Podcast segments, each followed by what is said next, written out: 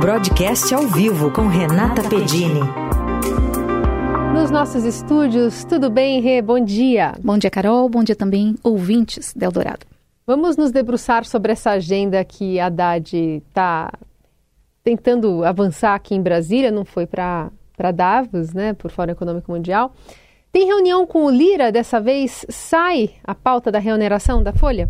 É o que se espera, né, Carol? Tem reunião sim, não aparece na agenda oficial da Fazenda, mas é, é a grande expectativa, a apuração nossa é de que eles devem conversar hoje, ministro da Fazenda Fernando Haddad, com o presidente da Câmara Arthur Lira.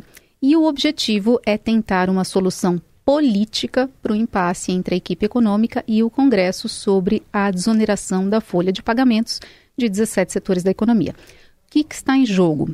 Só neste ano, quase 15 bilhões de reais que o governo precisa para zerar o saldo negativo das contas públicas. Sem isso, o governo já indicou que pode ter que mudar a meta de déficit zero para este ano. E isso seria muito negativo para a confiança no país, aos olhos dos investidores, né? Inclusive com repercussões na inflação e até no crescimento. Essa reunião com Lira ocorre depois de uma conversa de Haddad com o presidente Lula, que pediu essa solução política. Foram dois encontros ontem, também com o presidente do Senado, Rodrigo Pacheco. Há até uma opção jurídica para o impasse, mas a política seria melhor. Vamos lá então ajudar aqui aos ajudar os nossos ouvintes a entender toda essa história. No fim do ano passado, o Congresso derrubou um veto de Lula à desoneração, prorrogando o benefício até 2027. Então, benefício às empresas, a desoneração da folha de pagamentos. E nessa lei ele incluiu até benefícios a municípios, diga-se de passagem. O governo então editou uma medida provisória prevendo uma reoneração gradual e a exclusão de alguns setores da economia desse benefício. O argumento é que falta espaço no orçamento e também que alguns desses setores já não dependiam tanto assim da desoneração. É, tem pressão dos empresários, tem os políticos que defendem que o Senado simplesmente devolva a medida provisória, e há quem diga que, mesmo que não devolva, a MP não teria o apoio da Câmara. Então a gente volta, né? A Fazenda fala em judicialização. Se não resolver essa questão, vai tentar provar que a desoneração da folha de pagamento é inconstitucional, porque abre mão de receita sem prever uma compensação, mas também fala em revisão da meta fiscal. Dito de outro modo, sem esses recursos, esses quase 15 bilhões de reais, é uma, há uma chance maior, chance grande de mudança na meta de déficit zero. E daí? Daí é a desconfiança sobre o compromisso. E continua na pauta. Muda o ano na pauta, pauta, cenário né? fiscal, na pauta, inclusive lá no Fórum Econômico Mundial. Então, eu queria que você falasse um pouquinho dessa ausência que ainda está sendo sentida na parte econômica, na representação econômica do Brasil no Fórum Econômico que está sendo realizado lá nos Alpes Suíços. Então, mesmo sem o Brasil e mesmo sem o ministro, o Brasil continua sendo pautado. Sim, está na pauta, porque por dois motivos, né? Tem a visão sobre o Brasil é positiva, de quanta oportunidade tem aqui, do quanto a gente oferece, do quanto de recursos a gente poderia atrair. Isso por quê?